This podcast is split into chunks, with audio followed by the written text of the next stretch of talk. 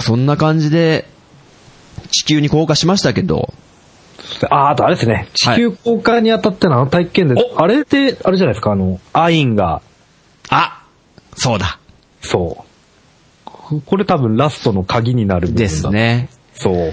今まで鉄火弾ももう、恨みまくって、うん。付け狙ってきたアインが、うん。帰りをね、かばって、そうです、そうです。もう瀕死の重傷を負ってしまうと。そうです。うん。で、この、アインって人とかもそうですけど、ガエリオとか、うん。僕らから見ると鉄火団の敵なわけじゃないですか。うん、そうでです、ね。も、なんか、憎みきれないというか、全然憎めないんですよね、僕。ああ、うん、わかります、わかりまわす。かりますわかります。うん。なんか気持ちがわかるんですよね。そうなんでですよ。うん。なんか、逆転の発想で見ると、うん。いわゆるこの治安を一応維持してるギャラルホルンって、うん。今のリアルな地球で言うとなん、なんですかあれ。国際連合的ななんか、ああ、はいはい、はい。アメリカを主主軸としたうんうん。治安維持をして、こう、例えばどこかの国で戦争起きたって言ったら止めに行くわけじゃないですか、みうんんうな。んうん。そうですね。そう考えたときに、ギャラルホルンは地球を一応守って、うんで火星からいきなり発生したうん。武力組織をつ止めようとしてるわけじゃないですか。うん、そうで見す、ね。方によっては、うん鉄火団って、めちゃくちゃ危ない組織ですよね。まあ、だって、テ、テロっちゃテでロすよねもん。そう。んでそう見たときに、一応ギャラルホルンは腐りきってると言っても、うん。ガエリオとかが持ってる考えって、うん。すごい正義感に満ちているといううか、ん。うんうんうんうん。そのギャラルホルンのドリドルト2での虐殺も、うん。ガエリオはこう、こんなのには加われない。あとあ、かそうです、そうです。うん。で、アインもアインでこう、ただひたすら上司の無念を晴らしたいって思ってる。うん、そうですね。まあ、その中でちょっと狂っていってる感じはしますけどね、アインが。ああ、そう。うんそうそう、そうそう。そうですでね。もやっぱ自分をすごく可愛がってくれた、もう、アインもなんか差別的なものを受けてたんですよね。あ、そうです。火星出身だかそらうっです、そうです。ていうことですよね。でもすごい可愛がってくれてた、うん。えー、クランクに、うん。のために今、やって、ついに、ガエリオもすごくす、自分を良くしてくれたということで、うん。で、アインは最後、ガエリオをかばって重傷を負うっていう、はい。そうっですね。ていうのが地球降下直前ですね。はい。そうです、そうです。そうです大事。そう。まあ、なんか、ラストに向けての前振りじゃないけど、ですよね。大きな振りですうよん。ね。で、地球に落ち、降りて、うん。まあ、まかない師と接触して、はい。で、ここら辺でまた一つ鉄火団に大きな、えー、挫折というか、悲しい出来事が起きてしまうんですけども。ああ、はい、そうですねえー。そのさっき言ったネタキャラみたいなカルタが地球まで追ってきて、うん。うん。で、そこでの戦闘ですよ、鉄火団との。うん、そうです。どうぞ、おみちさいやいやいや、まあ、あれですよね。ん。はあいの。。ビスケットが、はい。そう。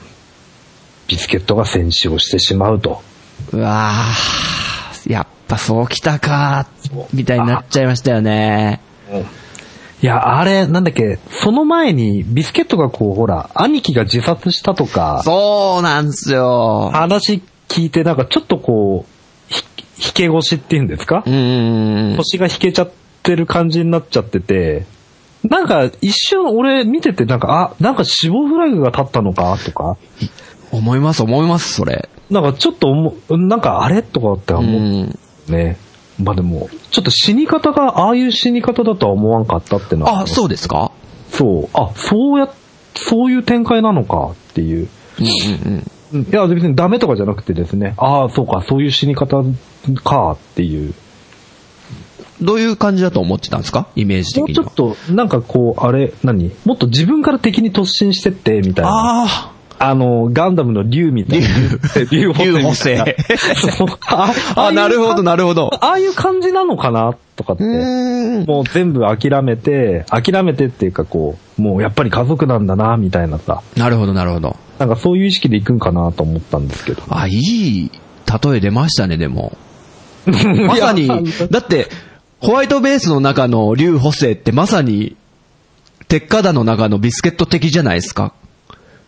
あ、そうですね。ですよブライトね。にね。なんかみんなに慕われてるし、うんうんうんで、意見も言えちゃうし、ブライトとかにも意見できちゃう人じゃないですか、竜補正は。ブライトにタメ口ですから。そうそう。う。だから、オルガはブライトじゃないですか、そう考えると。ね。ああ、まあそうですね。た ら、竜補正を失った時のブライトも本当へたり込んじゃって、あーあ、そうでしたね。んそうだ。俺はどうすりゃいいんだうん竜みたいな、そんなブライトさんもあんま見たことないし。ああ、そうですね。ああ。で、ビスケットが、えー、オルガをね、助けようというか、かばった感じで自分そはうそうそうそう攻撃を受けてしまうっていう。うん。これもね、悲しくってもう、ああ、なんだよ、妹たちの顔がまず浮かぶじゃないですか。 そうですね。もう鉄火団の一員みたいになってるんでね。あの、うん見ながら僕も。なるほどね。 うわ、どどうすんだろう、みたいな。クッキーたちになんて言えばいいんだろうう、んみたいなね。で、さすがのオルガも、本当に塞ぎ込んでましたよね。ああ、そうです、そうです、そうでしたね。うん。もうみんなの前に出てこないで。うん。で、でそんな時でも、うん。三日月が容赦がないっていう。そう。そうですよね。うん。あの、三日月が、オルガ、みんな待ってる。うん。指示を待ってるよ、つって。うん。でも、そう。次どうしたらいいか教えてくれよ、オルガつったら。いや、もう勘弁してくれ、三日月つって。 はいはいはい。 あれはちょっと、 そうそう。まあ、オルガの身にしてみたら、ちうょっと本当に勘弁してやれよって感じでしたよね。 もう。なんだ、関係あるんだろうけど、かん、な、なんなんだろうな、あの精神状態って、三日月の。ね、ビスケットを失っても、涙流してないですからね。そう。三日月なんか不思議、なん、なんなんだろうな、あの人って。だから、三日月は今んとこ第1期、第2期、全部の中で、なんつうんだろう。落ち込む、悩むっていうシーンが一回もなくないですか落ち込むないですね。ち悩ょっむもと、なんか、もうちょいモビルスーツ上手くなりたいみたいな、ちょっと今回はやられたみたいな反省みたいのあるんですけど、はいはいはいは本い当に塞ぎ込んでこう、アムロがホワイトベース降りたみたいな。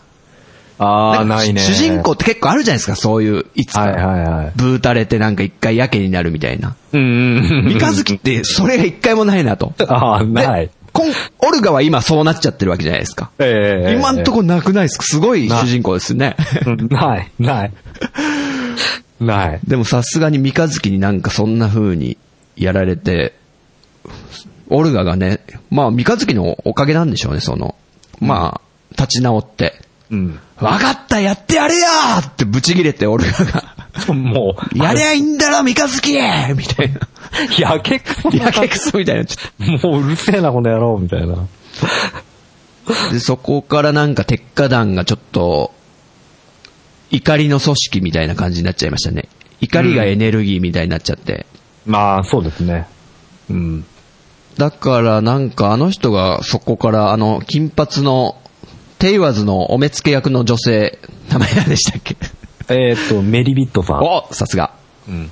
えー監視役のメリビットさん、ここまでちょっと名前出てこなかったですけど、うんその方がここら辺から急になんか子供たちを死なせたくないみたいな感じになっていくんですよね。ああ、そうですね。そんぐらいなんか、オルガの鉄火団のこの、これからの戦いがちょっとやけくそというか、あそあ。ういう感じになっていくというか、うん。ああ、なるほどな。ああ、そうかもしれないですうね。ん。だから、この、なんだろうな、メルビットさんの言ってることって、なんだろうな、なんか見てる人の意見な気もするんですよね。うんうんうんうん。死なないでほしいっていうのを全部代弁してくれてるような気がして。うんうんうんうんうん。かといって、じゃあ、俺たちは進まなかったらどこに帰りゃいいんだよ。みたいなことをオルガが言うじゃないですか。うんうんうん。あ、そうだよなーって思って。うんうんうん。そんな鉄火団がかなり死ぬことになるじゃないですか、これから。あの、エドモントン郊外での橋での戦いとか。ああ、そうですね。はいはいはい。ああそこがちょっとね、辛いとこなので。あー。その前に、やっぱりあれですよね、あの、カルタイシューとの、 はい。あの、戦闘。あの、電車乗っていくとこですよね。そう。ねえ、あれも。俺、あれ結構、まあ、自分の中の名場面の一つおうどんな感じでしたっけあの、まあ、結局、あれじゃないですか。えーっと、まあ、機関車で、多分雪の中走ってて、はいはいはい。あの、なんだっけ、あ、町の名前出てこねえ、エル、えエドモン、エドモントンか。え。エドモントンに向かって走ってるところで、カルタ一周が現れると。はい。で、まあ、結局ね、その、あれですよね。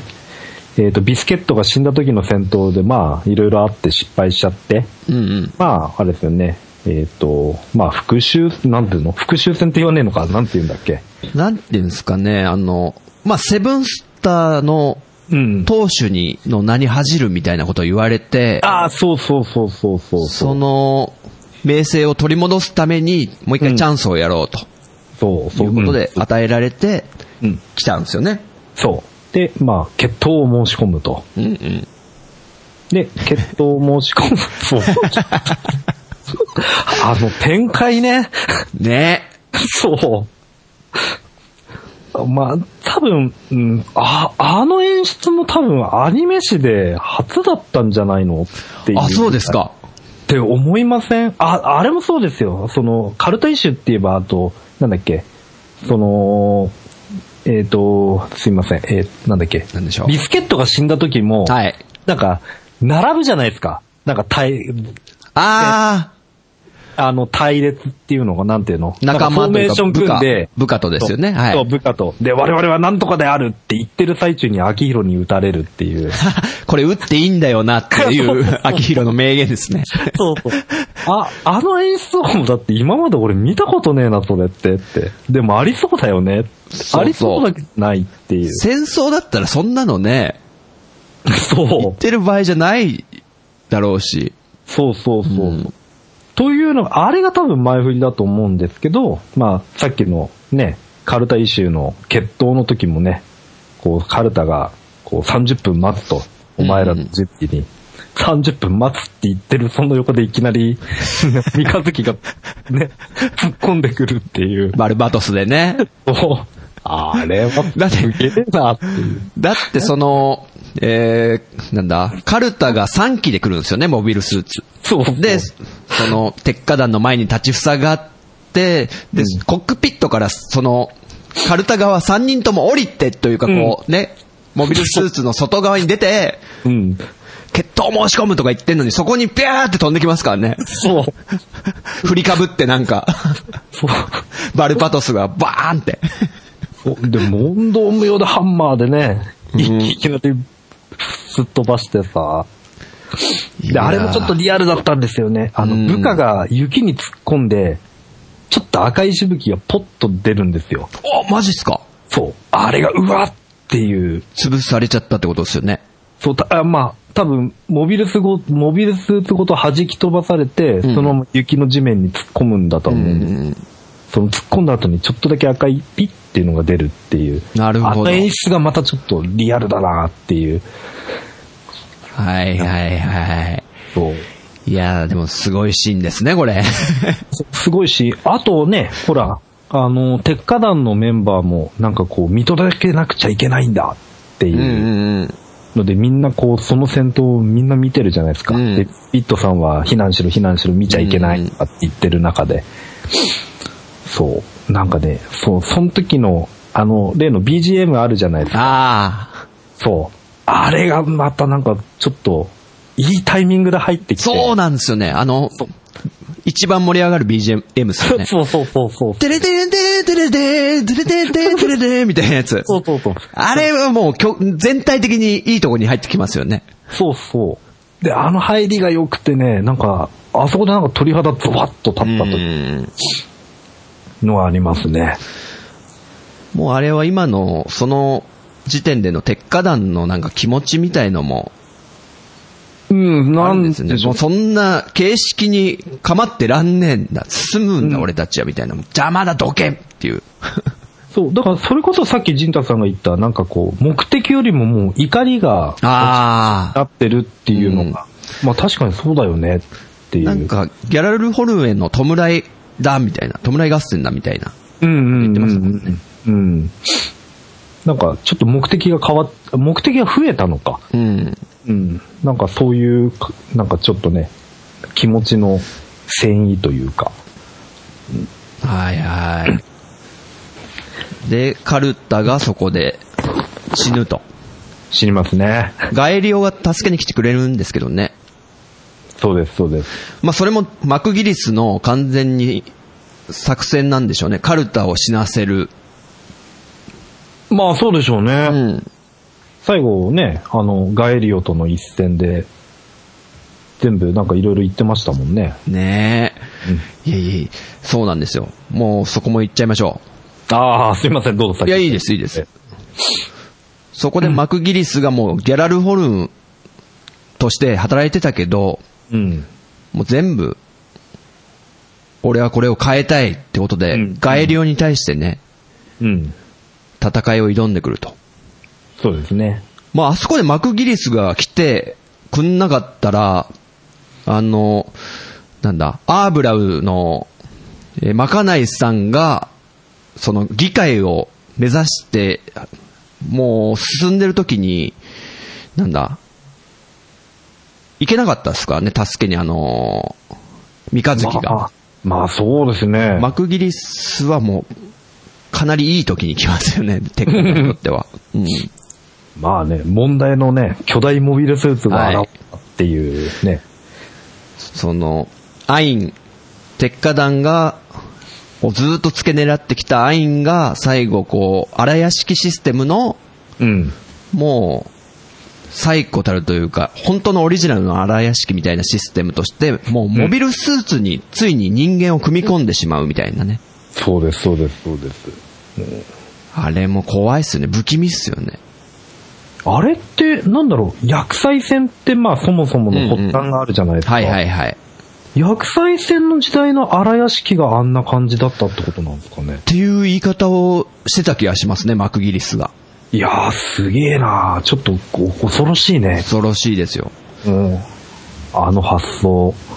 だからそのギャラルホルンの、あ、なんだ、発足するきっかけとなったのがその薬剤戦で、うんうんうんで、もう完全に地球全土をこう支配するぐらいにでかい強力な力がその荒屋敷のその完全に組み込んだうん。うんうんうん。モビルスーツだったと思うんですけど、あーかなり強かったんでしょうね、やっぱり。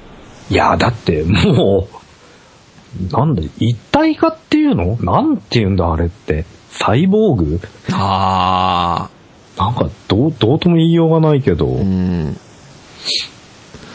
まあ、そのアインのモビルスーツ、巨大モビルスーツっていうのも、まあ、これまでのガンダム作品にも、まあ、いろいろ。出てきましたけど、サイコガンダムとかね。はいはいはい。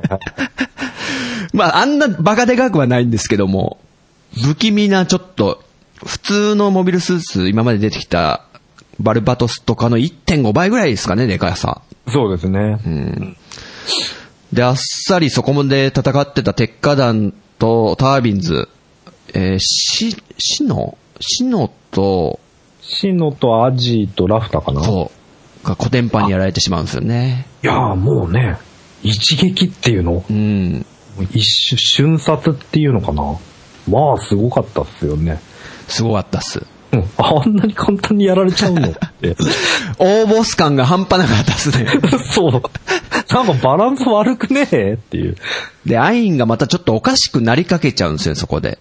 ああ、そうですねクランクに、見ていますかクランク 2! み たいな。そうそう。あなたの期待取り戻しましたよみたいな。あああったそあったあれだ、なんだっけ、シノの、う。そうそうそう。流星号とかいう名前に変えられちゃったのもすっげえカチンってきてたけど、アインが。ああそうね、あの、ぐっちゃぐちゃになったあのモビルスーツ、ね。そう、持ち上げて。そう。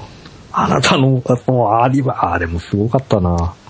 で、クーデリアって名前を耳にして通信が入ってくるんですよね、その、ちょううんうどん他の鉄火団が連絡取り合ってる通信をアインが聞いて、ええクーデリアとまかないが議会のとこまで近づいてるもう少しだみたいなのが入っちゃって、うんうんうんうん。で、その、クーデリアって単語を聞いた途端に、もうアインが、CGS へ行かねばみたいになっちゃうんですよ。うんうんうんもう一。番最初のクランク2と、第1話か2話ぐらいで切った時のことを、と、ま、勘違いしちゃうみたいなね。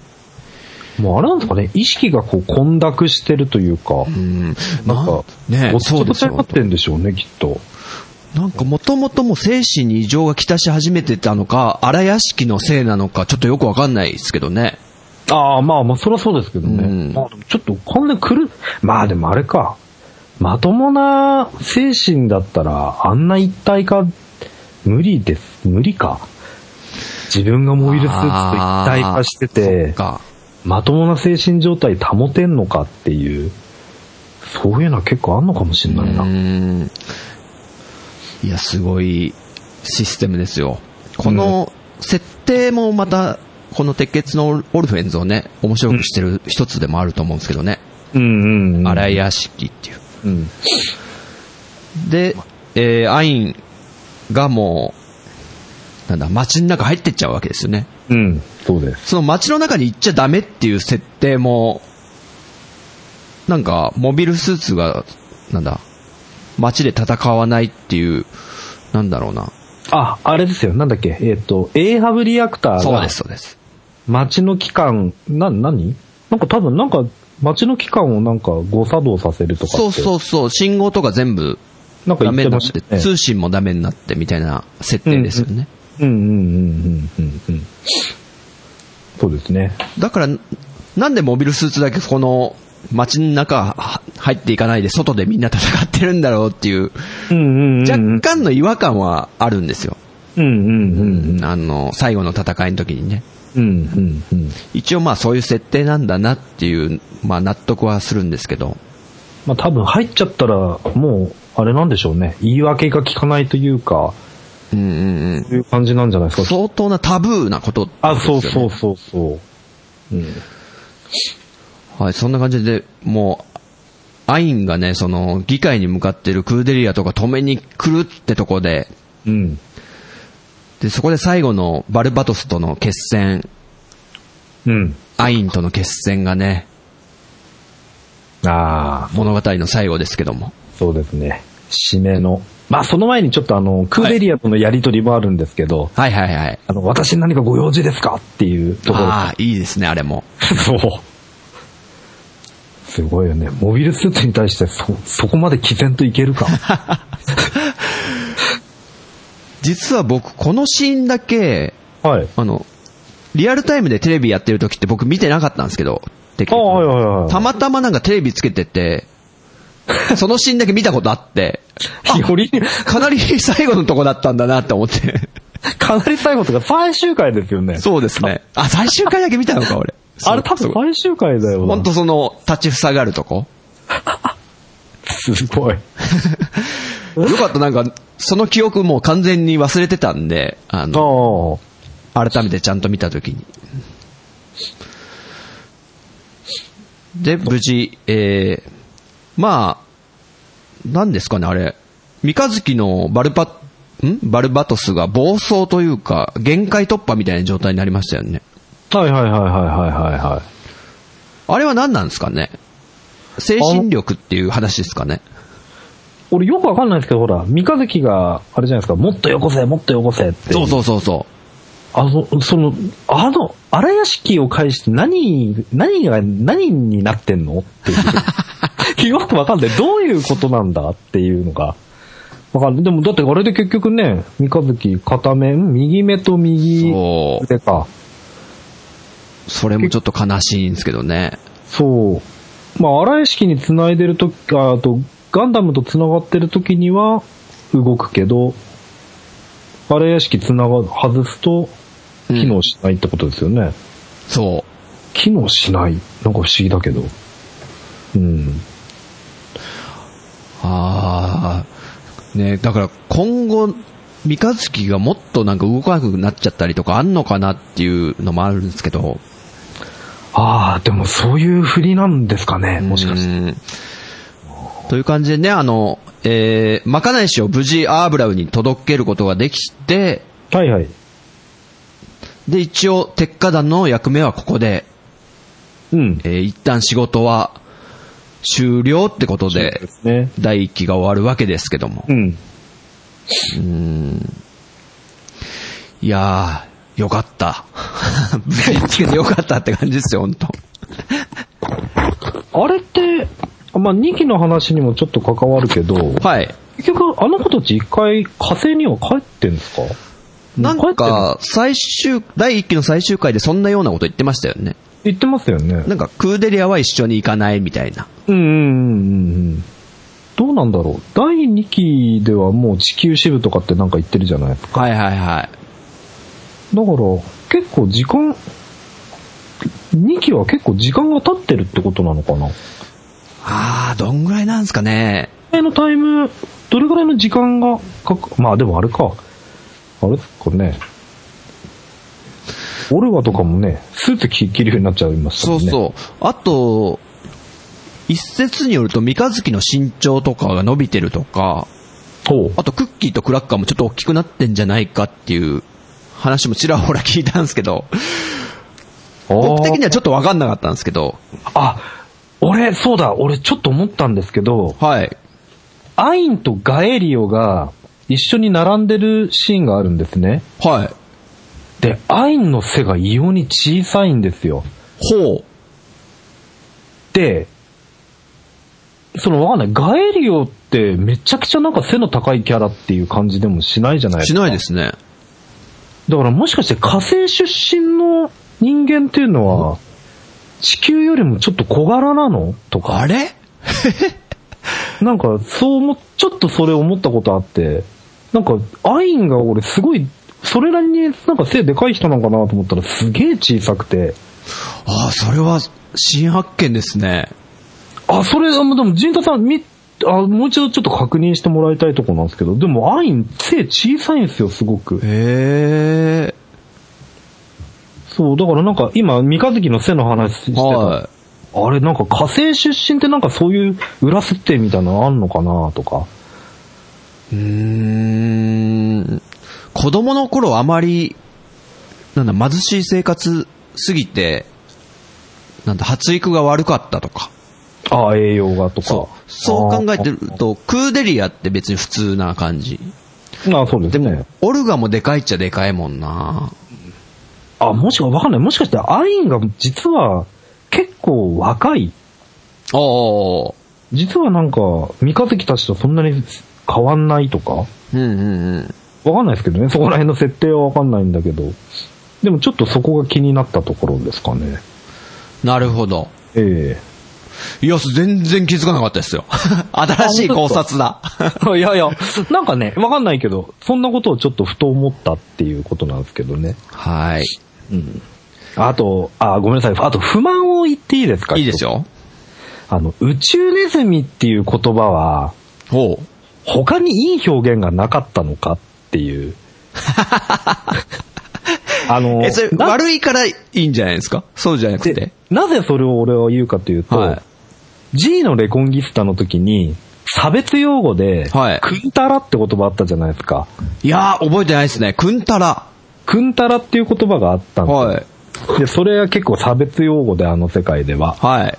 なんかどうやら、あれなんですよね。食料用の人類えというのがやっぱりその、過去のその G レコンギスタの黒歴史でやっぱあったらしくって、えうん。で、その食料用の人類のことをなんか差別用語でくんたらって言い言うんですよ。で、そのへえ。くんたらの末裔が、やっぱりいて、うん。で、やっぱりそれ、そう言ってもう何千、千年ぐらい経ってんだけど、お前くんたらの出身だろみたいな。あそう。結構そういうや、うんだからちらほらそういうやりとりがあったりすあ。る。はいはいはい。そう。って言った時に、で、くんたらっていうその言葉自体がなんかこう、ちょっと、その響きがなんかすごく差別っぽいじゃないですうんか。うんうんそう、だから富野さんもなんかそのくんたらっていうその表現考えるのにものすごく時間かかったとかって言ってて。うん。なんかに似ちゃ良くないですもんね。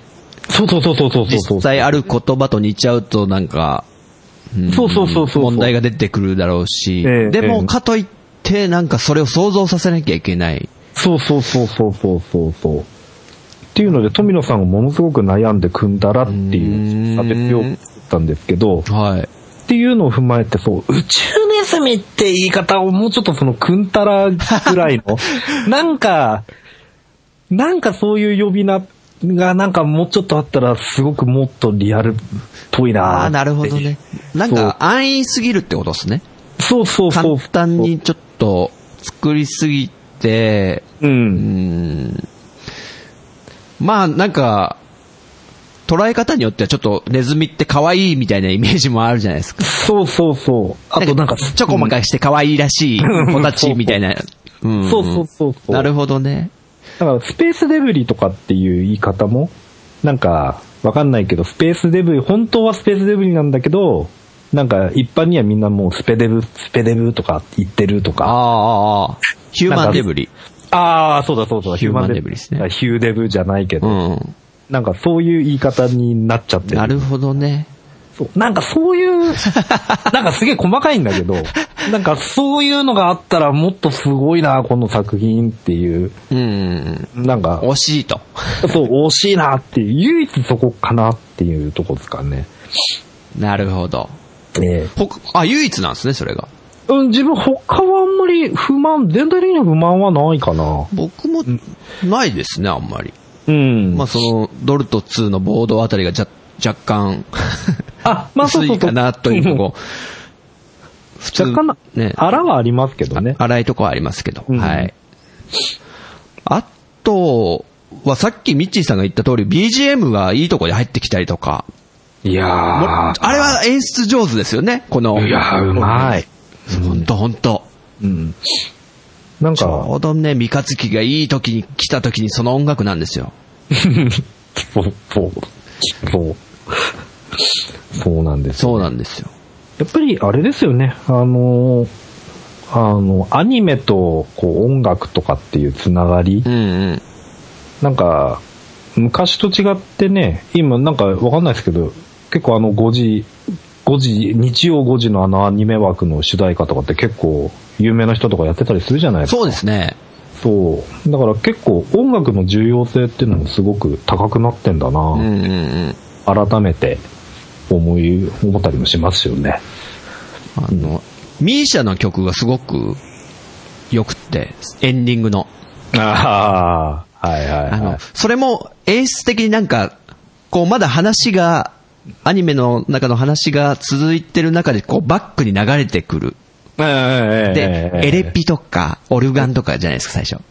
しっとり入ってきてそう、ギターが、んちゃっ、ちゃっ、みたいな感じでね、はいはいはいジョリーンみたいなはいはい。まず、それが聞こえ始めて、でちょうどなんか、オールフェンス涙みたいな、とこに合わせてきたりとか、そう。で、逆にもうその音楽というか歌も流れてる、流れながらこう、シーンが展開していくとかね。はいはいはい。いろんなパターンありましたよね。うん。いや、うまい。ううままいい。うまでいすですよね。よかったですよ。いや、だから、あれですよ、その、多分、あの、ビスケットが死んだとか、そういう印象的なシーンで、 うん。最後、ビスケットーって叫んだ途端、オールフェンズって、 涙ーみたいなのが、ガーってくるみたいなのもすごいいっぱいあったと思うんですよね。ゾクってくる演出。で、またそのエンディングでバルバトスに鉄火団のみんなが乗っかってるじゃないですか。はいはいはいはいはい。で、なんか最初肩のあたりから舐めるようにアップ、拡大で横に動いて、みたいなう。んうんうんうんで、最後一気にカメラが引くんですよ。ガーンって。うんうん。うん。で、全体が見えると、パルパトスはとい、テッカランと、あとクーデリアとかもみんないる。うんうんうん。その、カメラワークでさえすごい好きなんですけど、僕。あ、でも、えいい、いいですよ。自分、もう最後まで見ます もん。見ます見ますうう歌込みで。そうですよね。うん。いいんですよ、やっぱり。という感じで、はい鉄血のオルフェンズ、結構 話しましたけど、こんぐらい好きであると語っちゃうぐらいに。まあそうですね。は。い。という感じで、えー、メイントークでした。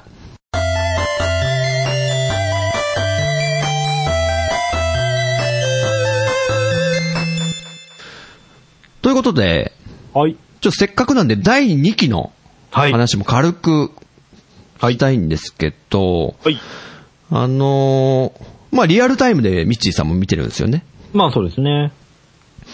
えーっと、今んとこ、こう、地球に行って、地球支部で、うん。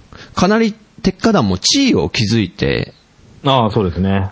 うん。あと、どっかの国の、なんだっけ公式な、軍の、公式顧問みたいになったんですよね。アーブラウか。アーブラルですね。はいはいはいはいはい。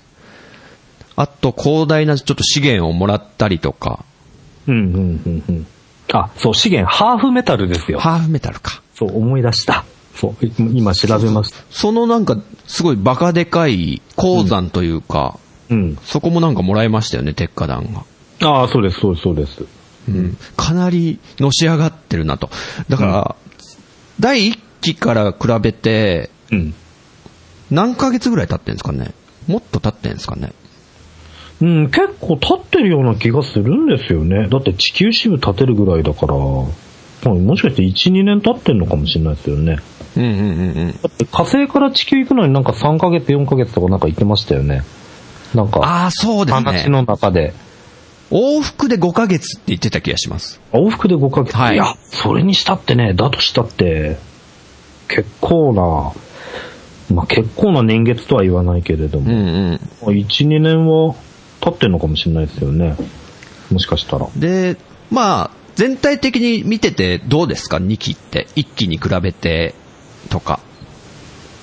一気に比べて、今、どこは何話までやってたんだっけ ?4、4、4話ぐらいまでやってんのかな ?1 ヶ月ぐらい経ってんのかなそうですね。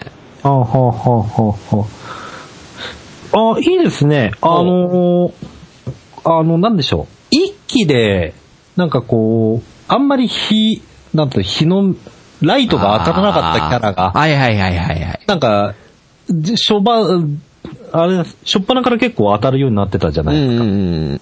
最近だとね、高木とか、はいはいはい。あと、なんだっけ、あいつ。えーとチャドですか。あの、チャド、チャドとか。そうなんですよ。 そうそう。チャドもなんか急にこう、スーツ着て似合うかなみたいな話言って て、あれこの人誰だっけみたいな感じうんで、で、第一期見直すと、うん結構、なんだ、環境にいて、あのーね、中心的な位置にいて、そうそうそうでそう。、イサリビをなんかうまいこと持ってきてくれたシーンとかもありましたしね。うんうんうん。一人で。ううんん。はいはい。そういう感じでピーク、ピークじゃないや、スポットライトが当たってると。うんそうそう。だから、なんか、なんていうの、こう、ね、よく主人公ばっかりに、こう、主人公中心とかじゃなくて、やっぱりいろんな人がやっぱうんり、なんか群像劇じゃそうないですね。うん。なんかそんな感じでして、またそれはそれで楽しいなっていうか、楽しみだなっていうとこですよね。なるほど。あの、僕は、まあ楽しく見てるんですけど、うん。なんか嫌な予感しかしなく って、はすごく、なんか、あの、第一期って鉄火団がもうのし上がってく物語じゃないですか。うんうんうんうんうんどんどんどんどん知名度も上がって、うん。うん。なんかクーデリアを守る騎士団だとか言われたりして、はいはいはいはいで、地球に到着して大成功を収めて、よしと。うん。で、あの、僕が知るそういう物語の多くって、うん。今度逆に、うんもうピーク打ったら、どんどんどんどん落ちていくみたいな、物語が多いんですよ。うんうん。なん、か、鉄火団がそうなって行かないかな、嫌だなっていう気持ちがすごいあって、うんうんうんうんうん。で、ちょっと今、テレビで嫌な兆しになってますよね。えあれあ れちょっと待って。え全部見てんですよね、最新まで。見てますあれなん、どんな傷、どこでその兆しを感じたんだあ、いや、地球支部がめちゃくちゃ今ピンチになってるじゃないですか。あ、はいはいはいはいはいはいはい。なんか裏切り者みたいな人がいて、ああ、そうですね。で、主力のメンバーが全員火星に行っちゃってると。ああ、はいはいはいはいはいはい。あであ、なんるだほっけどな。鉄火団がなんか利用されてるみたいな感じになっちゃって、うんうん。なんかそこからボロッボロッボロってなっていかないかなっていう不安があって、ああ、なるほどなな。んなんとかこう今回のは、三日月とか戻ってきて、難を逃れた感じはするんですけど、うん。あの、やっかみも増えるんですよね。やっぱ目立った存在になっちゃったんで、鉄火団が。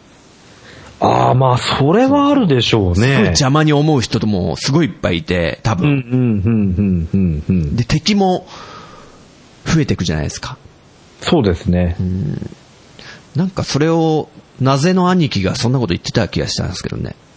ああ。これからは、オルガの、この、人間関係みたいのも気使わなきゃいけねえんだよな、みたいああ、なるほどな。な。そこら辺でなんかミスとか犯さないかなとか、あと、罠にはまったりとか。うんうんうんうんうんうんなんか、あの、あれですよ、ベルセルクうん。はい。って漫画ご存知ですか、みっちーさん。ああ、もちろん。はいはいはいはい。で、鷹の段がめちゃくちゃのし上がってくじゃないですか。はいはいはいはい。でも、なんか、グリフィスが貴族の人になったじゃないですか。ああ、そのはいはい。後の急降下の仕方半端ないじゃないです か。ああ、そういうことね。そうそうそう。なんか成功まで行く過程を楽しませて、あーあー、な一るほどな。気にこう、そういう組織が転落していく。う。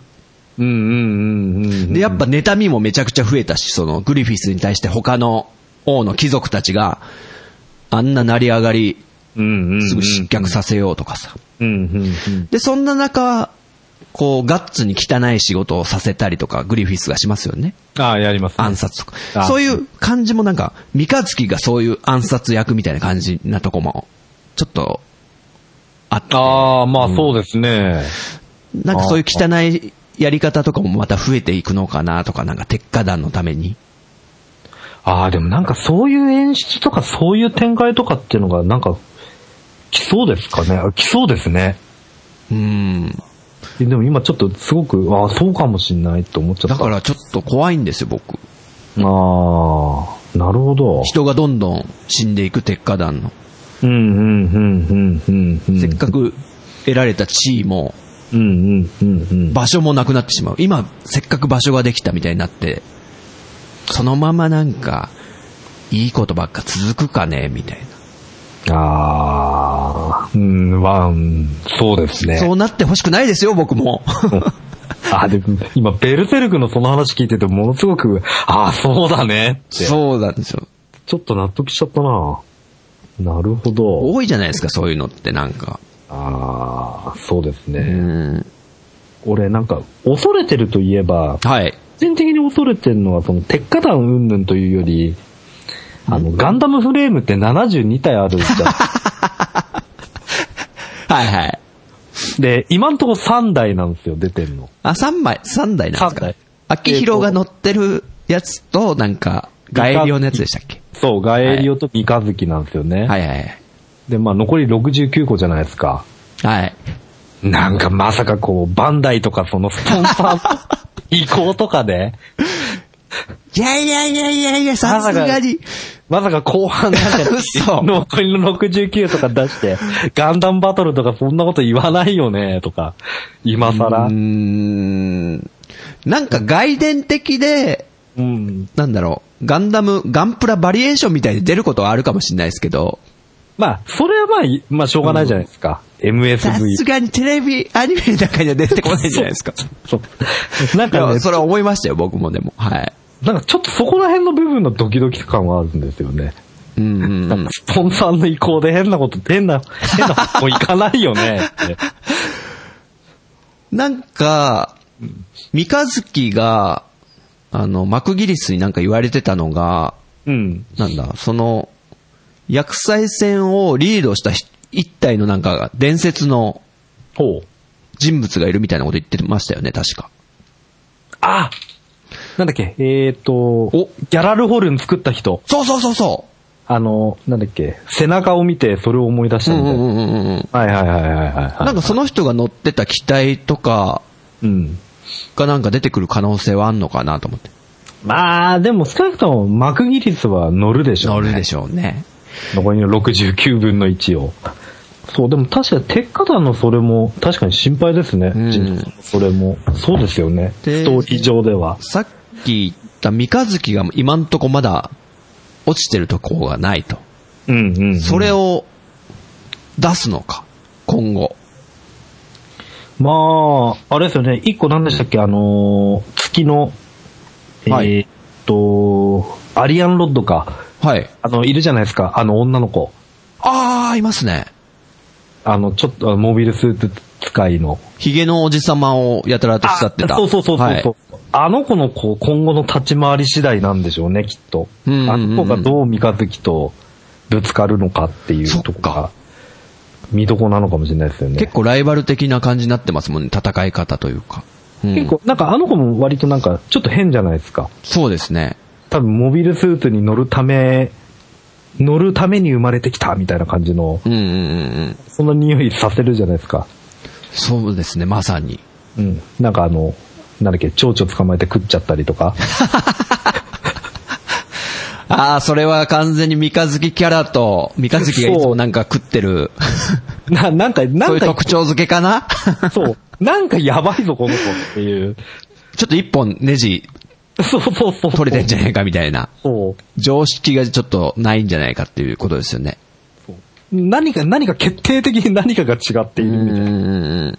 だからあの子の立ち回りが今後、なんかいろいろと三日月のキャラ、ね、うんうんに影響してくるのかもしれないですよね。なるほど。うん。いい読みですね。うん、でもなんか、多分、多分、こう、ラストはあの子との、多分、ドンパチおー。と。いやー、そう、そう、あれをなんか中盤に持ってきたら、それはそれですごいですけどね、うんうんうん。今後。えー、あと、一つの謎である、あの、仮面の男いますよね。仮面、もう完全に顔隠しちゃってる やつ。あいいつって誰ですかねあれは、うちの娘はもう完全に 帰るよって言ってます。おーおーおーおすごいっすね、娘さん。いや、もう、え、帰るよ、じゃああれって。おーすごいじゃん。すごいじゃんって。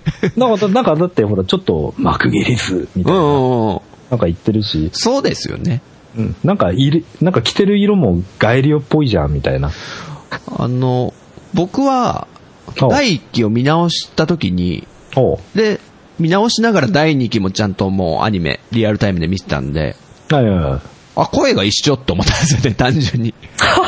まあ、一緒もう喋り方とか、あ、これガエリオの人だよなっていうのはすごく 思っえて。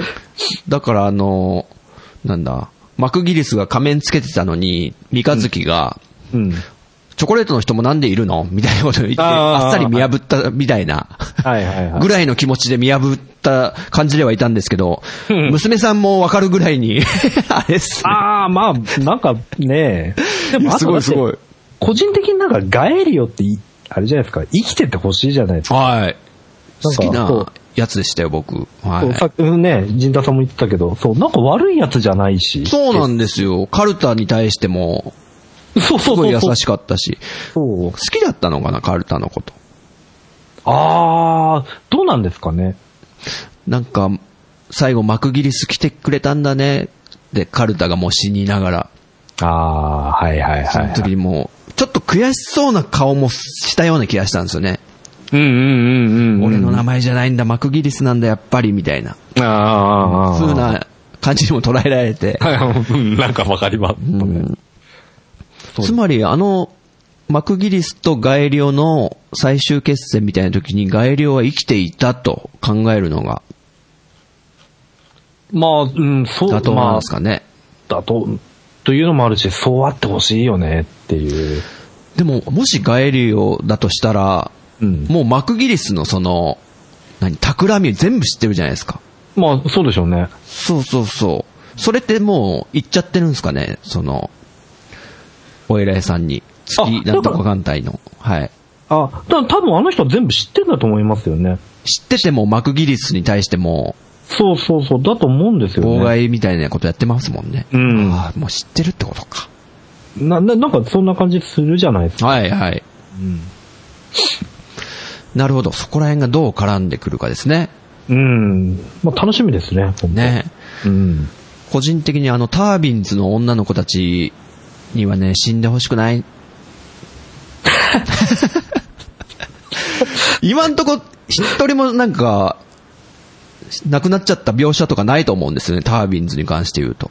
ああ、そういえばないですね。あの、なぜさんの、その、タイガーシャークうんうんうん。に、えー白兵戦を仕掛けた時も、うん。女ばっかだな、この船はって、あー鉄火団が言う割に、うん。撃ったりする描写ってなかったですよね。ああ、まあそうですね、確かに。だから、その時もし死んだりはしてないんだろうなとか。ああ、そうですね。ああ、でも今後、どうするんだろええあの、僕が一番嫌なバッドエンディング言いますけど、う。え最後、え。うん。あの、オルガと三日月だけになる。他もおーほぼいない。おお。おでお。三日月が最後に、うん。今度はどこに連れてってくれるんだい、オルガって普通に淡々と言うっていう。うわあ。うわあ。なんもなくなったけど、みたいな。まだなんかあるんだろ、オルガっていう。うわあ。で、もう、三日月はもう両手両足とか、あー、そういう態状態みたいになっちゃう、ね。う満身創痍みたいな。それでもな。そ。ああ、そうれみ。たいな、なんか、うわそういうのもありそうじゃないですか。なんか映画とか、なんかいろんなドラマとかで最後、また二人に戻るみたいなね。あ。ああ、でも、そ、うんそれも、うわーやだな、それ。 嫌ですよね。 でもなんかそういう、なんかそういうことしねえだろうなとか思いながらこう、いや、うわ、うん。でも、まあ、それ、うん、それもありだな。一つのでも、そうですうん、っね。ていうのをね、こうう、ん、うん、うん、うん。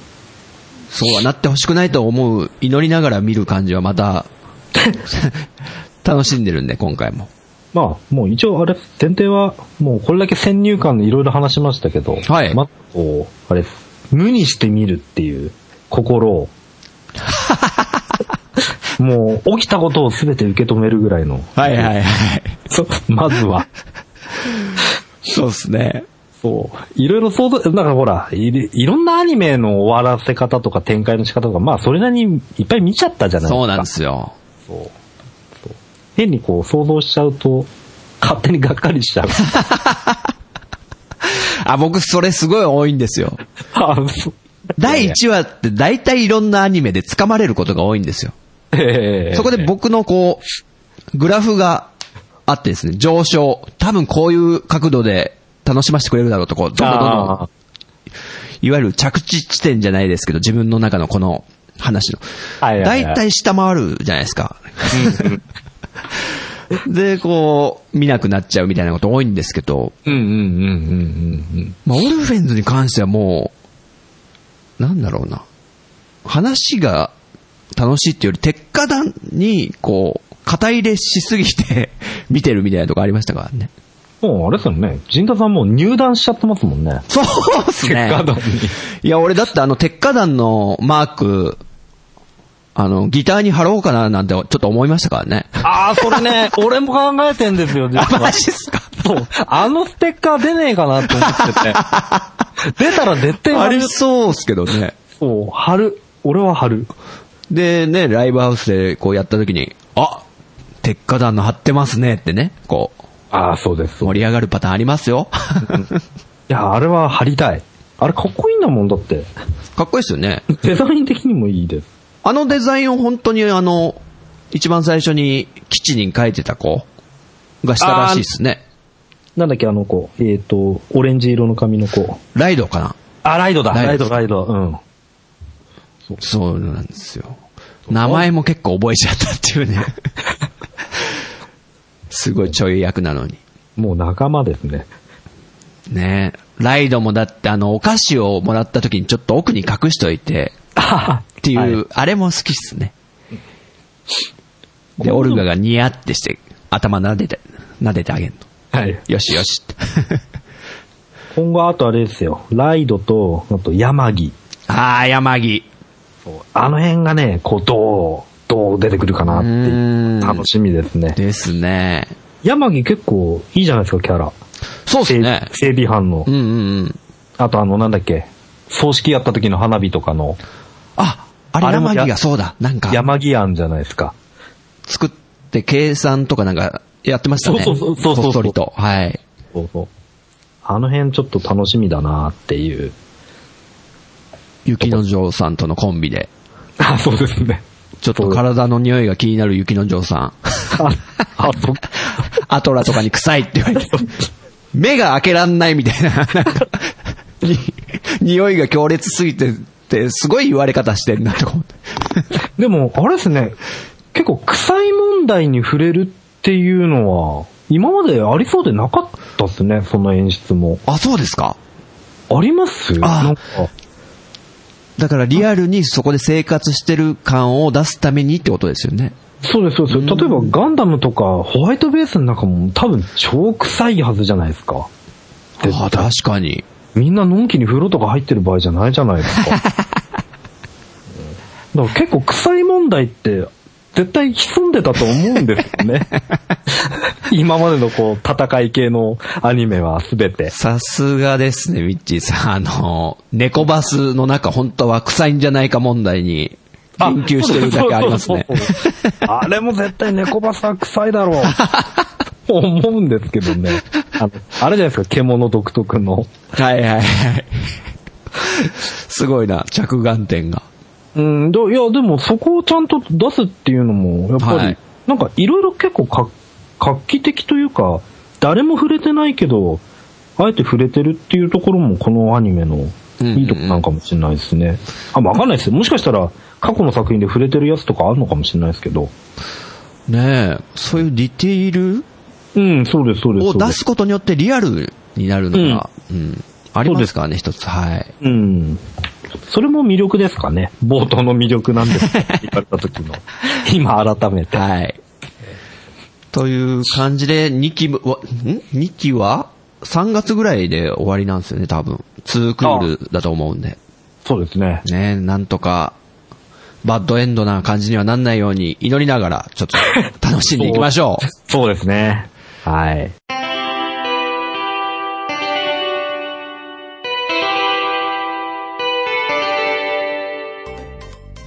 ちょっとだけ、はい。あの、ミッチーさんがおすすめするなんか、ロボットアニメについて聞いていいですかはい。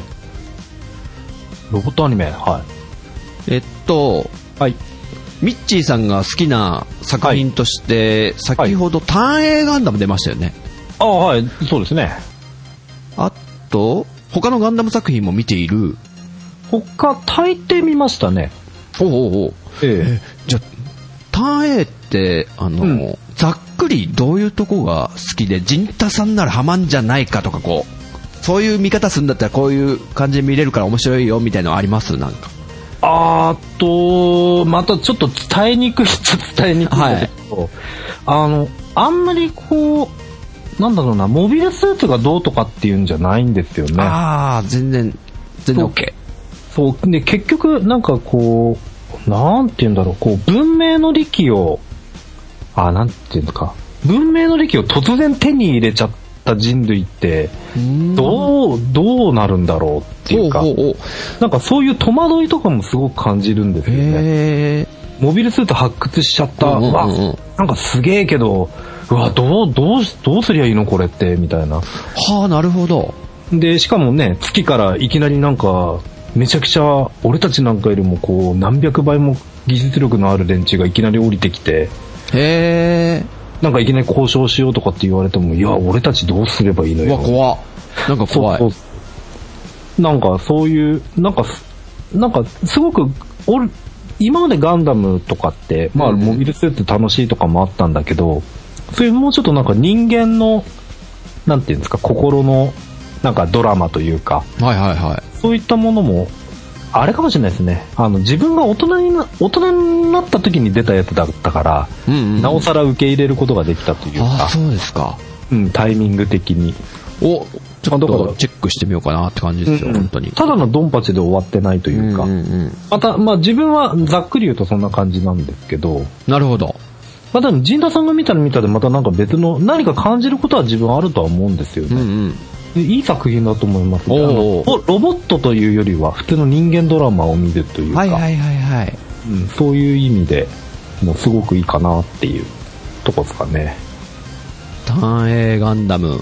うん。そしてあとじゃあ、ガンダムシードってどうですかこれも気になってはいるけど、なんかこあー、ガンう、ダまム。だ見たことないんですよね。あ、本当ですか、はいい、やーでもこれ、俺はもう見なくていいなってあ、マジですかうん。デスティニーも道を見たんですけど、どうなんですかねやっぱり、あれも、なんかやっぱキャキャラでやっぱり売るものなのかななんか、かっこいい、かっこいい男の子のキャラ、ああ、かわいい女女の子のキャラとか、なんか、あのー、りなんだ、視聴者が若い女の子ってっていいうのをターゲットにした感じがすごいしてて、うん。なんかあと、モビルスーツもいろんなガンダム出るしうんね、うんうん。うん、ああ、そうなのっていうとなこんでかしたね、ファーストをすごく意識してるみたいなことも聞いたことがあって、あの、確かに出ます。あの、ザクが、ザクとか、グフとか。え出るんですよまんまでってことですかあのね、ちょっと変わってるんですけど、え。あの別に繋がってないんですよ。はあ、はあはあはその、その世界の中でのザクっていうはい形で出てくは来るんですよ。デザインとか。あ、名前もっすかなんかね、なんかねザク、ザクウォーリアーとかなんかそんな名前だっえ。た。な、なんかね、まあ出るは出るんですけどっていうところ。ああ、そんぐらいじゃ、そんな、ファーストガンダムファンは動きませんよ、みたい な。そうそうそうそう。そう。俺の、俺の心は動かないよっていうとこですかね。なるほど。ああ、なんかシードは、僕らより10個ぐらい下の若い世代の方とかが、そう。すごい好きみたいな話をね、他のポッドキャスト番組とかで聞いたりするんで、ああ、そうなんですね。まあ気になってたは気になってたんですけど、あだとすると俺あんまりディスれないですよ ね。はい、いや、いいんじゃないですか、 好みだから。いや、怖っ。いいと思いますよ。何言ってんだ、ミッティこの野郎みたいでな。僕だってレコンギスタ全然ダメですからね。あーレコンギスタもなんであんなに残念だったんだろう なまあいいや。はいえーっと、あと、そう、一、はい個気になったのが、はい。マクロスセブンってぼっそり言ってたじゃないですか。あ、はいはいはいは前い、回はのい。収録の時になんか、ええ7作目最高説みたいな話を僕がしてた。はいはい。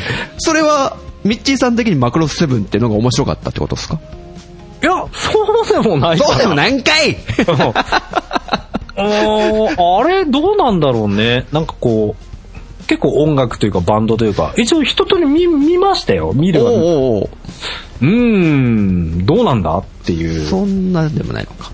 うん、ですかね。そうそうそう、なんか歌物、歌あっての、音楽あってのなんか、ロボット作品みたいになってるみたいな。そうです、そうです、そうです。いやー、僕、マクロスは、うん。リー・ミンメイで止まってますからね。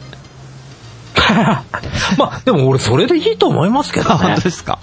あの、まあ、自分正確に言うと映画版ですね。愛を覚えてる。はいはいはい。あれ、あれで十分もうマクロスは。あ、本当ですか。で、愛を覚えてますか自体がものすごく完成度高い。はいはいはい。僕もすごい、何回か見ましたからね、あれ。あ、そううん、あ、見ましただって、はいすごくいい作品だったじゃないですか。はい。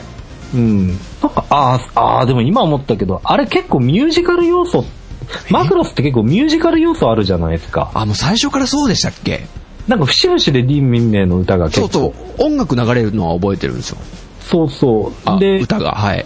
うん、結構、そのマクロスセブンってそこら辺のミュージカルとかそういった部分をもっとフューチャーした感じなのかもしれうない。ーん。あ、今にして思うと。なるほど。そう、バンドとかね、そういうの、ギターとかって、言ってる部分とか、うんうんうん。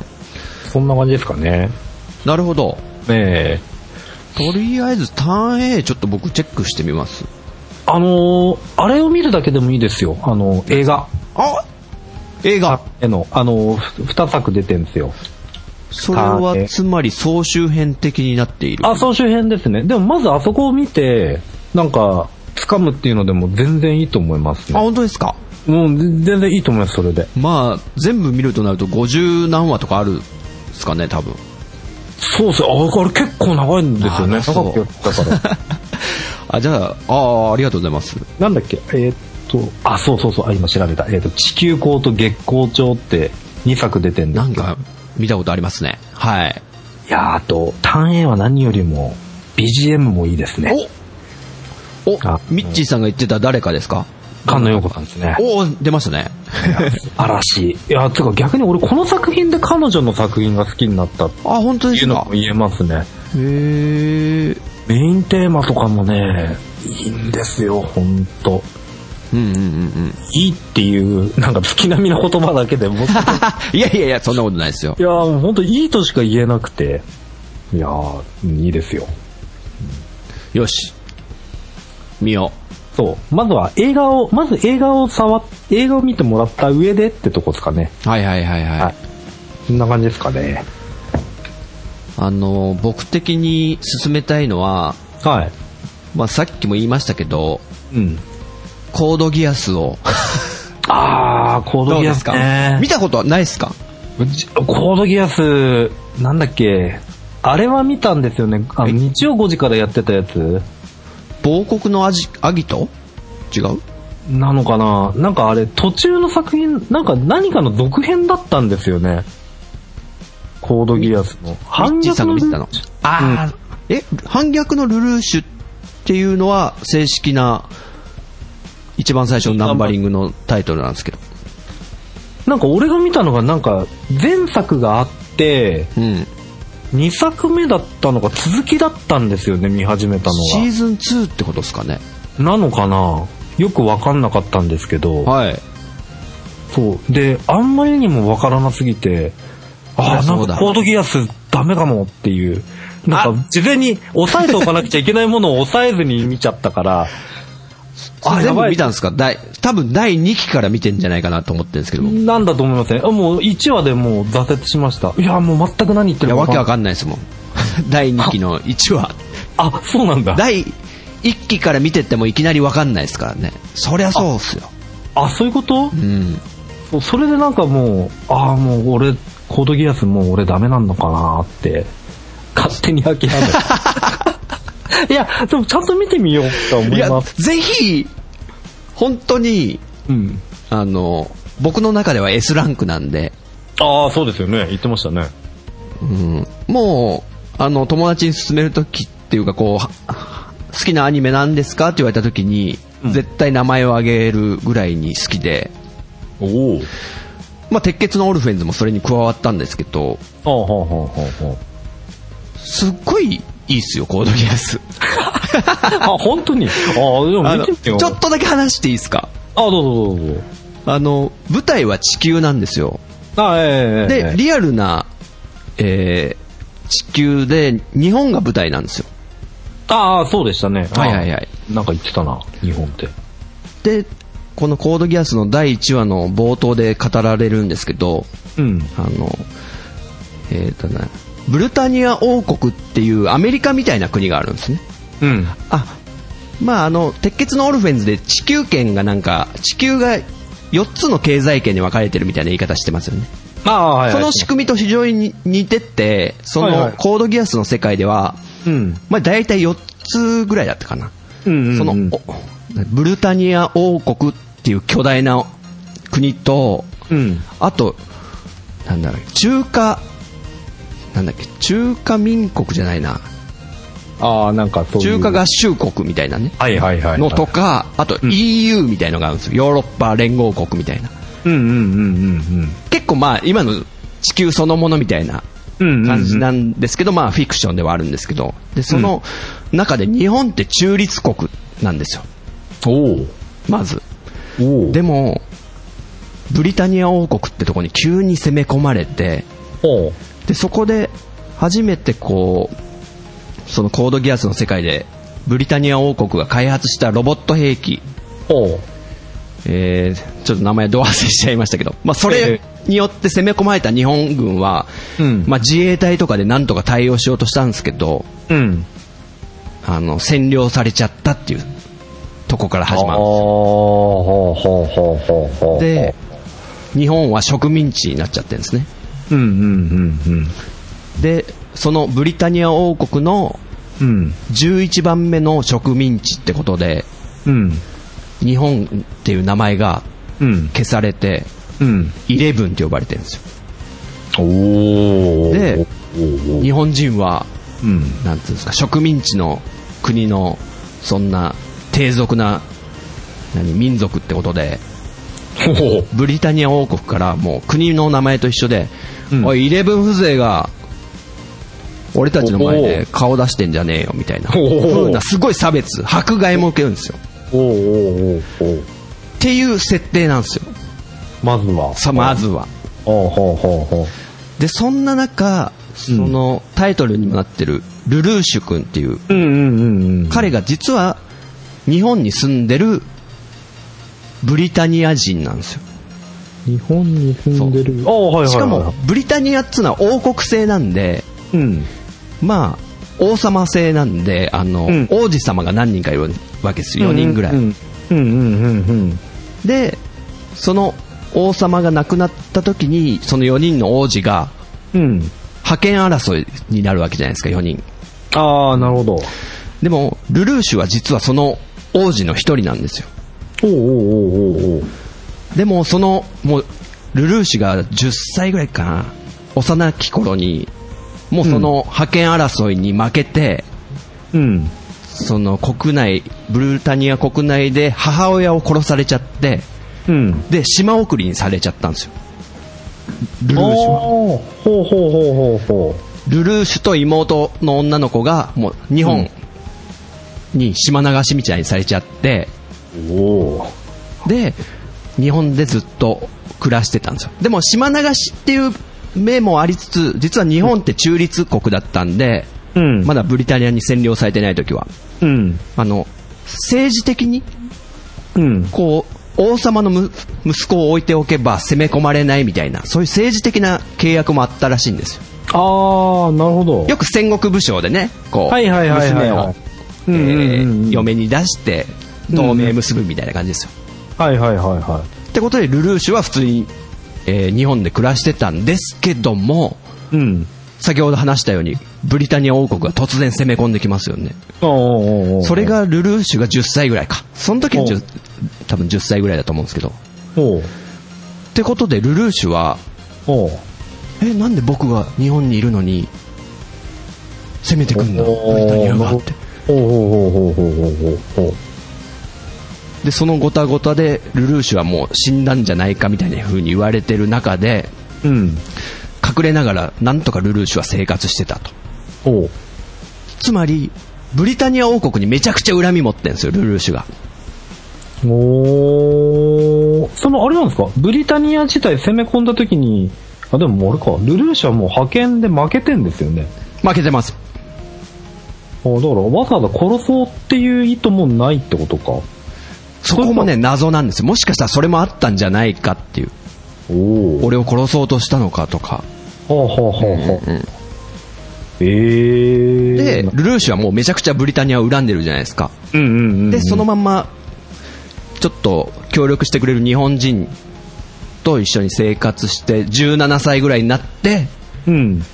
で、この物語がスタートするって話なんですけど、ああ、なるほど。で、あの、ルルーシュはもうめちゃくちゃ頭がいいんですよ。おまあ、演説っぷりもすごいと。こう、トーク力というか。おおうおうおうおうおうってことで、うん。で、今、日本が今占領されてる状態なんで、うん。その日本人を利用してね、うん。ブリタニア王国をぶっ潰してやるって立ち上がるって話なんですけど。おうおうおうおうおうおうで、日本人も日本人で、もし僕たちが占領されたら、うん。ちょっと反抗するじゃないですか。うんうんうんうでん。テロ組織とかもいっぱいあるんですよ。日あ本ー各地に。もうレジスタンスとかが。はいはいはいはいはで、小競り合いがた常に続いてると、新宿、新宿疎開っていう呼ばれる場所とかで、い。おう。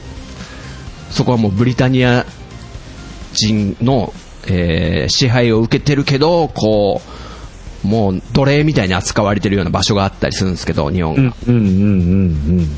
で、そういうとこでレジスタンス活動してる日本人とかがいっぱいいるんですけど、おう。ルルーシュはそういうのを利用して、うん。あの、組織をどんどんどんどんでかくしていくんですね。うんうんうんうんうんうん。で、ブリタニアをいつか潰してやると思って、どんどんどんどんでかくしていくみたいな話で、うんうんうんうんうん。で、そこに、まあ、ロボットアニメの要素も組み込んでくるんですけど、おう。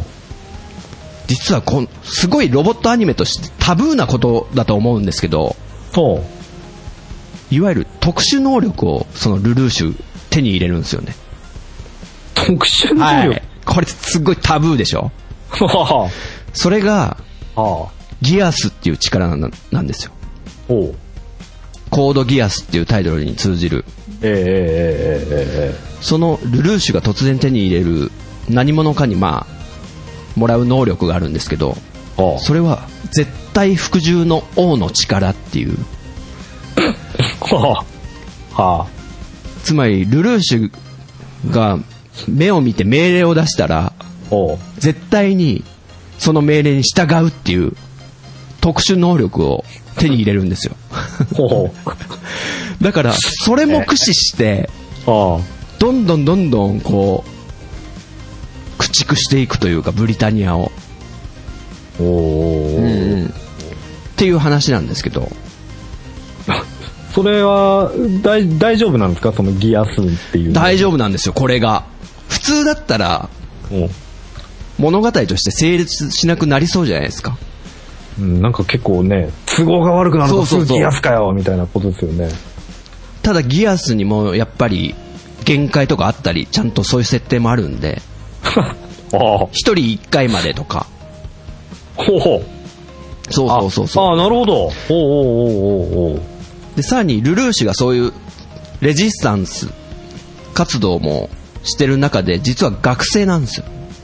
ほうで、自分がブリタニアの王の息子であるってことも隠して暮らしてるんで、うんう普ん通に学校生活もしなきゃいけないんです。うんうんうんうんで、普通に学校に通いながら、うんトイレに行ったりしてね、たまに。おうで、そのレジスタンスの仲間に連絡取って、今回は埼玉ゲットで収容所を襲うぞ、みたいな連絡取ったりとか。すげえなそれ すごいんですよ。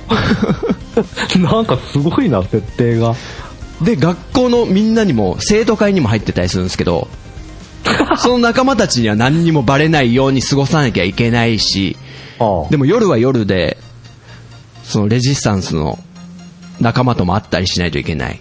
ああああで、そこで、実は顔を隠してるんですよね。仮面の男ですよ。おうおうおうおうなぜかっつうと、自分はブリタニア人だから、ああ日本人がレジスタンスとして一緒、そんなレブリタニア人の自分の命令を聞くわけがないと。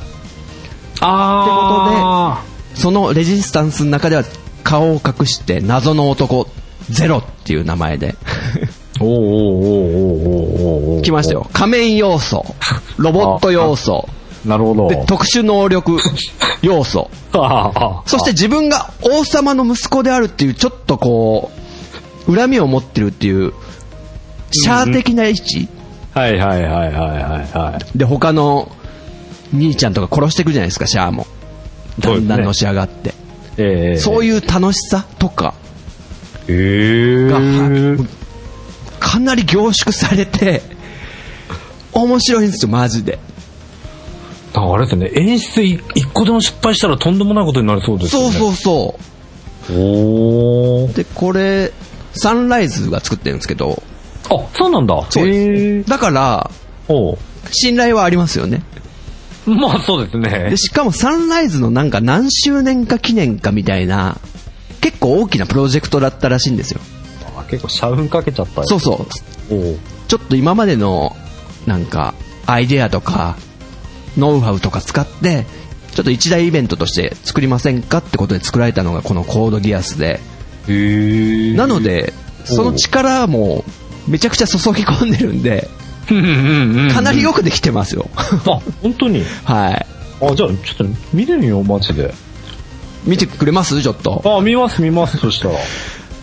で、あの、没入ポイントもう一つが、おう舞台が日本で、うんうん日本が攻め込まれちゃってる立場でってことで、うんそしたら、それはめちゃくちゃね、僕たちも日本人ですから、あ、ちょっと悔しいですよね。そうでですよ。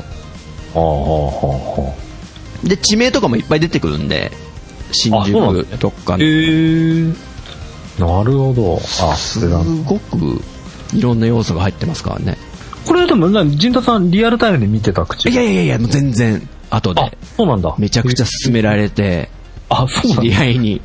で、なんか、ビジュアルとかもちょっと苦手だったんですよ、僕。はいはいはい。もう、8頭身どころじゃない、10頭身みたいなキャラで。ああ、なんか、そういう少女漫画的うんな。そあうそあああああ。う。でもそれも見て、見てたら慣れるんで。まあ、それにも増して、設定が面白いってことですもんね。あああ。へえ、これか。なるほどな。よかったあらちょっと。見てみます。はい。はいはい。 しなんか、シードに似てんな、色、色の感じが。あーなんか、ぼ、そうなんですよ。だから僕もちょっと、入りが、女女。性受け狙ってんじゃないのみたいな感じで。まあ、かっこいい、かっこいい見ね。始めた途端にもう日本が占領されたってだけで僕は、お、なんだなんだって。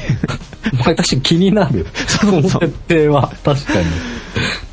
そうなんですよ。そうか、それのシーズン2から見始めちゃったから。これはわけわかんないです、絶対に。ああ、なるほどな。なるほど。これは、ああ、まあでも見ます。面白そあう。確か、お願いします、本当にはい。ちょっと一回見てほしかったです、ミッチーさんにいや。まあ、もし、合わなかったら合わなかったで、残念でしたってことでね。一通り見て、じゃあ今度高速ギアス会ですか。 もしミッチーさんの中で、そう、語りたいかなってなったら、ぜひ、言ってくださあ、了解しました。い。な感じで、はい。結構話しました よ。じゃあエンディングなんですけども、はい。どうでした本日は、ミッチーさ ん。人通り話したいことは話したかもしれない。なんか、すごい、いろいろ語ってくれてちょっと嬉しかったですよ、ミッチーさん。あの、自分あんまり喋るの結構かったるい方なんです けど、割と、割と話せたっていう。いやいやいやいや、よかったですよ。あ、ありがとうございます。すごく、なんだろうな、考察が、あ、いやいさやいや。すがだなと思って。う。うん。そんな、とんでもないです。ちょっと聞き返すのが楽しみですね。あ、そうで すね。いや、よかった。でも、ちょうどミッチーさんが、また第、第一期を見直してるっていうのが分かった時の、俺の上がりっぷり。あ、本当ですか。 いや、そう。いや、もうなんか話したくてたまんないって、LINE で送ったじゃないですか。ちょっとやりませんかって。はいはいはそしたら実は見てるって言った時に、い。これはもう、ちょっと運命だろうと。 そんぐらい思いましたからね。なんでそんなに盛り上がってんだろうな、ぐらいに思ってたんですけど。なはいはいはいはるほどですい。。ねはい。はい。そんな感じで、はい。ちょっとね、あのー全く興味がなかった方には、最後まで聞いてないかもしれないんですけども。そうですよね。なんかゲームとか期待してる人にとっち ゃいね、やいやいや、大丈夫ですよ。うわゲーム一言もねえのかよ、みたいな感じで。あーじゃあ、マクロスのゲームの話でもしとき ますあの、さっき、李民明のはい。歌がいいって言ったじゃないですか。はいはいは歌いが歌うみたいな話した時に僕一曲その愛覚えていますかの中であ好きな曲があって、あ。はい。あの、ちタイトルとか全然知らないんですけど、は中華風に始まる曲覚えてないですかい。えてんてててんてんてんてんてんてんてんって始まる曲があるんですけど、中華風に。なんかあった気もするけどな。それ多分かなり序盤で流れると思うんですけど、その愛覚えていますかの。はい。うわ。それってテレビとかでも流れてたのかなあ、流れてると思いますけどね。本当に。うわ出てこない。てんてんてんてんてんてんてんってなんか中華っぽいじゃないですか。はいはいはいなのに、イントロがそれだけで歌はいきなりポップになるっていう ね。で、僕その、この急に変わる感じとかすごい好きで、いきなりイントロと A メロがガラッと変わるみたいな。また突拍子もなく変わる。そうそうそうそう。 で、その、こへーの曲いいなと思ってたら、あそのマクロスのファミコンのゲームがあると思うんですけど、あ。はい。それの、普通にステージ音楽として使われてて嬉しかったなっていう。ええそうなん だ。そんなよに、しゲームの話した ぞ。そうなんだ。はい、ということでね。まあ、本日は、ちょっとお誘いに応えてくれて、ミッチーさん、本当ありがとうございます。いや、どんなものもありません。ね、私。もうせかすように見てもらったみたいなとこありますけどね、最後。いや、ちょっとね、いや、合わせなきゃとは思 う。もうもっとゆっくり自分のペースで行こうかなと思ってたんだけそど。うそう、そういう風に言ってたから、えちょっと悪いかなとも思ったんですけど。えいやでもよかったです。 逆に。緊張感が得られたんで。はい、秘密基地全員集合ではリスナーさんのメッセージをお待ちしております。メッセージは秘密基地ブログ内のお便りフォーム、もしくはツイッターハッシュタグ、秘密基地全員集合をつけてツイートしてくださると、僕たち大喜びでございます。はい、転げ回って喜びます。ということで、あ、えー本日はね、鉄血のオルフェンズ会ということで話しましたけども、はい。また、あの、そう、僕の S 級がつくもう一つというか、こう、どういうのが S 級かっていうと、はいこうやって、ポッドキャストで一回丸々使ってまで語りたいっていう作品を S にしてるんですよね。ああ、なるほど。はいほうほうほうほうほうほう。あれでも、俺今思ったけど、はい。前回もガンダムだったっすよね。あれ、なんか陣田さんと三代に やっそうそう、それ言うのやはった記憶だけあったどな、 そうそう、それね、あの、17回以来らしいっすよ。は や、や、やっそうですよね。そうそうそう。なんかやったなぁと思った。えー2015年の2月27日配信の第17回がなんか、あの、宇宙世紀大好きですみたいなタイトルで、ミッチーさんと話したんですよ。随分。随分やってん なぁ。66か。ということでね、またそういう、僕、S ランクのができて、はい。ミッチーさんとまたね、噛み合うのがあったりしたら、あぜひやりたいと思ってるんで、あ、よろしくお願いします。なんかありましたら、はい。すね。はい。ターン A やろうぜってなるかもしれないですしね。あ、いいですよ。大丈夫ですよ。これ一応復習しとこうじゃいやいやいや、待って待って待って、 僕がハマんない可能性もあるでしょ。あ。あ、いや、自分もね、ちょっともう一回見たいなと思って。あ、そうなんですか。。そうそうそう。あ、いや、ほら、同列1位が出たなーって。ああ、そうっすよね。改めてちょっとターン A を見ないとなーっていうのはあったんで。はい。ということで、本日のお相手は、秘密基地のリーダー、ジンタと、はい、えー、キーボードのミッチーでございました。はい、それではまた次回、秘密基地全員集合、お楽しみにいい、さよならさよなら